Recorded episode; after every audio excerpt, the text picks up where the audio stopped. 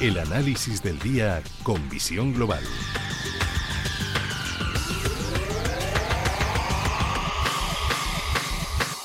Y el análisis lo buscamos con Gonzalo Cañetes, director del blog financiero Brújula de Mercados. Gonzalo, muy buenas tardes.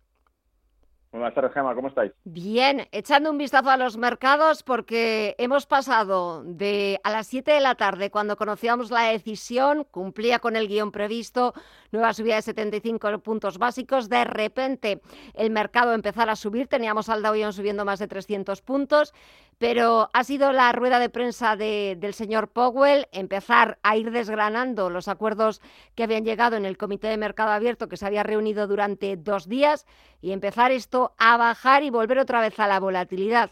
A ver, ¿qué te ha parecido la, la reunión, la decisión? ¿A favor, en contra? ¿Qué peros le pondrías? Bueno, yo creo que era, primero, eh, era lo esperado, es decir, lo que ha dicho ha sido lo esperado. Los matices que ha ido poniendo después, como de costumbre, los expertos eh, que administran los bancos centrales son muy buenos, siempre dando ambigüedades, una de cal y otra de arena. Y en este caso creo que eh, ha jugado con el concepto de que, primero, la tasa de interés final, objetiva, que se establecerá, será más elevada de lo esperado, por lo tanto ya nos da un mensaje más duro para el mercado, porque ya sabemos que van a seguir apretando las tuercas a la liquidez eso es básicamente lo que está haciendo. Eh, pero también, por otro lado, vuelve a decir que si fuese necesario, también utilizarán instrumentos para ir ajustando la política según los riesgos que surjan. O sea que con esto lo que, nos viene a decir básicamente es, bueno, vamos a, vamos a ser duros, vamos a tomarnos muy en serio la inflación, vamos a tomarnos muy en serio el ajuste monetario que se tiene que establecer por parte de una autoridad seria como la Reserva Federal. Pero bueno, si algún problema va surgiendo por el camino, tranquilos amigos, que aquí estamos para salvar al mercado, como siempre hacemos. Y yo creo que va en la línea, por ejemplo, de lo que escuchamos de distintos bancos centrales, eh, y empezando por el Banco de Inglaterra, de aplicar una política restrictiva, mientras que en paralelo anuncian que dan, van a dar soporte al bono a 30 años, a, si es necesario van a dar liquidez al bono a 30 años. Por lo que es esto, es realmente una retirada de estímulos monetarios pero al mismo tiempo anunciamos paquetes de estímulos monetarios. Yo creo que van en esa misma línea. El mensaje, desde luego, ha sido duro y por eso así lo está interpretando el, mercado. Eh, Sí, sí, porque es verdad que, hemos visto, estamos viendo, seguimos viendo mucha volatilidad cuando, bueno, pues toda esta semana la bolsa norteamericana cierra ahora a las 9 de la noche, hora, hora española. Estamos viendo caídas en el sector tecnológico, caídas para los otros principales indicadores, porque también es verdad que sí, hoy ha cumplido el guion previsto, la decisión ha sido unánime, todos los, con, todos los miembros del Comité de Mercado Abierto tenían claro que había que subir los tipos de interés 75 puntos básicos, pero es verdad que ya el mercado, los inversores esperaban, sobre todo, bueno, pues en esas declaraciones encontrar alguna pista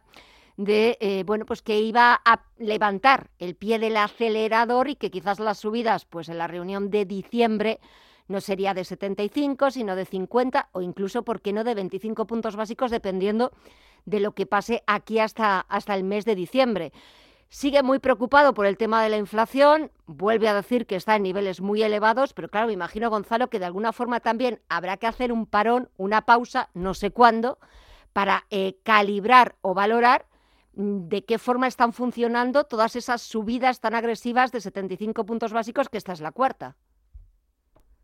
Sí, a ver, yo hay dos puntos clave que, creo que son los que realmente funcionan como indicador a seguir en sentimiento de mercado. Y es que eh, lo primero es el balance de la propia Reserva Federal, porque hemos visto ya incluso en el año 2017, a pesar de las subidas de tipos que establecieron, el mercado no reaccionaba negativamente hasta que se empezó a tocar el balance de la Reserva Federal. Claro, el balance de la Reserva Federal es una cosa es el precio que le pongamos al dólar con esa tasa de interés y otra cosa es la cantidad de dólares que realmente dejemos en circulación. Eh, la tasa de interés sería una invitación a meter el dólar en reserva, lo cual retira liquidez del mercado, eh, pero la, reducción del balance de la Reserva Federal es físicamente sacar los dólares del mercado, es decir, volver a poner en el mercado activos que fueron absorbidos durante las épocas de estímulo para sacar dólares en circulación. Y eso es lo que realmente dispara el valor del dólar y tumba el mercado. Por eso yo creo que en este caso me, parece que está siendo, eh, pese al mensaje, la subida de tipos, el que la vea en un gráfico, va a ver que es totalmente inclinada, es bastante agresiva. en eso creo que no hay debate. Todo el mundo coincide en que está haciendo una subida de tipos sin pausa, constante para arriba. Y ojo, porque el objetivo que establecen de inflación, ni cortos ni perezosos, es del 2%. O sea, que quieren reducirlo hasta el 2%. La pregunta, la, la pregunta del millón, Gema, yo creo que es, ¿va a reducirse la inflación hasta el 2% desde el 8 y pico que está en Estados Unidos, más del 10 en Europa, ¿Se va a reducir esa tasa de inflación eh, paulatinamente con el ajuste de tipos? ¿O antes de que lleguemos a ese objetivo del 2% veremos correcciones brutales en bolsa, veremos ah, desaceleración económica, eh, falta de crecimiento, aumento de la tasa de paro? Es decir, va a haber una serie de variables que están afectadas por la tasa de interés que están también afectadas por el ajuste monetario y que probablemente vayan a responder antes de que la inflación responda. Así que nos queda en mi opinión, muchísima película por ver por delante y por eso el escenario en ningún caso me parecía que fuese un escenario positivo, como em, otros analistas han comentado en, eh, durante las finales de la semana pasada, como esta semana, que no, que es que era el rebote alcista, que esta vez sí, que a meter dinero en el mercado. Yo en las redes mías, la gente que lo sigue lo ha visto. Yo fui muy claro, me tiré a la piscina el lunes, sí, y publiqué prácticamente que era una semana en la que iba a haber mambo y que no hay ningún indicio desde el punto de vista macro por los próximos dos tres meses por delante que nos dé un sentimiento optimista en cuanto ni a la economía, ni a la situación global, ni a los valores macro y mucho menos a un mercado que tiene plagado de resistencias por encima. Eh, desde diciembre no hemos vuelto a, a superar ningún máximo en lo que se refiere a SP500, a Wall Street, y por supuesto Europa va a ir eh, siguiendo el ritmo que marque Wall Street, porque Europa tiene por delante unos dramas mucho mayores que los de Estados Unidos. Bueno, pero, pero, pero dramas, exactamente, pero auténticos dramas. Fíjate, estaban tuiteando y ahora pues unas declaraciones de Powell, que de momento no hay ninguna señal, era un poco lo que yo te preguntaba, de, de que en algún momento pues tendrán que frenar para calibrar o para ver si de verdad hasta ahora están teniendo efecto esas subidas tan agresivas Em, de la política monetaria estadounidense y es que Powell ha tenido que reconocer que hasta ahora, hasta el momento, a día de hoy, no hay ningún indicio, ninguna señal de que la inflación se esté moderando. Y es lo que tú has dicho, una inflación que está casi en el doble dígito y pretenden bajarla al 2%, que es el objetivo del Banco, del Banco Central estadounidense, también aquí en Europa, aunque aquí en Europa, como tú has dicho, un auténtico drama. Sí, sí, sí, sí. ¿Sabes qué pasa? Yo de todas maneras lo están haciendo bastante bien porque pese a todo no estamos viendo, a ver, hay movimientos bajistas en bolsa, creo que todavía nos queda recorrido bajista, en, sobre todo en, Wall Street, pero, pero aún así están consiguiendo lateralizar durante las últimas dos semanas el mercado, pese a que realmente lo que queda por venir son problemas estructurales mucho más serios en la economía, el problema energético para Europa, el desabastecimiento, eh, una serie de cuestiones que van a quedar por ahí que van a afectar realmente a la actividad industrial, la actividad económica de Europa y principalmente a Alemania, que es la, máquina del corazón de Europa y todo eso va a acabar afectando de una forma u otra la desaceleración de China, sin ir más lejos, que también está anunciada y que está desde el punto de vista macroeconómico vista de sobra en datos. Así que, ¿de dónde está el, sentimiento positivo que podemos esperar? No va a cambiar nada el guion. Yo creo que, el, como mucho aspiran a un mercado que se esté lateralizando, que se quede estancado mientras ellos siguen subiendo tipos de interés, sobre todo porque además el guion así lo establece. Tienen que, de cara a la galería, ser serios y subir los tipos para que se tome en serio el papel del dólar. Si no, el, como decíamos en su momento, eh, el, el, día más terrorífico será cuando el mercado deje de tener confianza eh, o deje de creer en la magia monetaria de los bancos mm. centrales, porque ese día, el día que realmente perdamos la fe en ellos, será cuando el mercado nos responda.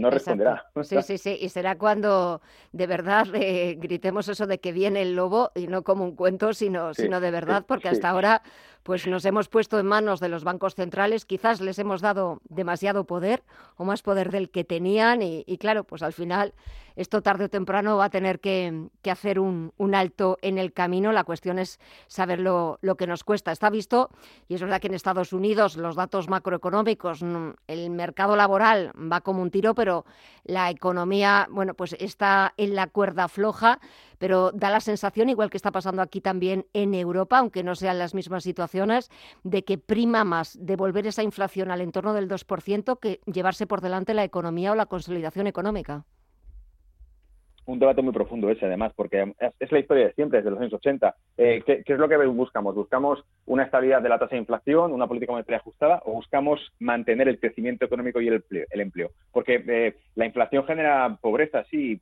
pérdida de poder adquisitivo, pero si para matar la inflación acaban deprimiendo la economía, genera paro y la gente prefiere que esté cara la comida a que no tengan que comprarla. Mm.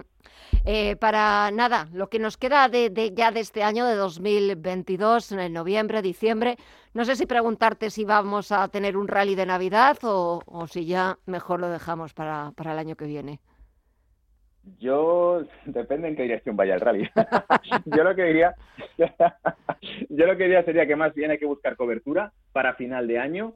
Hay que ah, va a haber activos que realmente se vuelvan atractivos y además en estas circunstancias lo que suelo decir a amigos, eh, y, a, otros operadores que también eh, comparten conmigo la visión de mercado, es que en estas circunstancias lo que hay que hacer es aprovechar para centrarse en a qué precios nos gustaría entrar, porque esos precios probablemente se alcancen. Por tanto, si vemos un selectivo en España que está cerca de los 6.000, 6.000 y pico puntos, incluso por debajo de 6.000 puntos, son zonas que en algún momento puede que veamos y que serían atractivas para comprar. Eh, aquellos que ya estén metidos en mercado, lo que tendrían que hacer es coberturarse, cubrir las espaldas, y habrá aquellos que les interese más el refugio, los activos interesantes, le queda recorrido todavía alcista al dólar contra el resto de divisas, es un euro dólar bajista, un dólar alcista, eso es un oro que va probablemente a seguir abaratándose, hay muchos seguidores fanáticos del oro que nos escuchan ahora mismo, que quieren, están buscando eh, dónde meterse en oro, y yo creo que vamos a ver precios muy atractivos en oro, en torno a 1.500 dólares la onza, incluso a 1.550 o por debajo de 1.500 también, todos son zonas, zonas súper interesantes que tendremos una oportunidad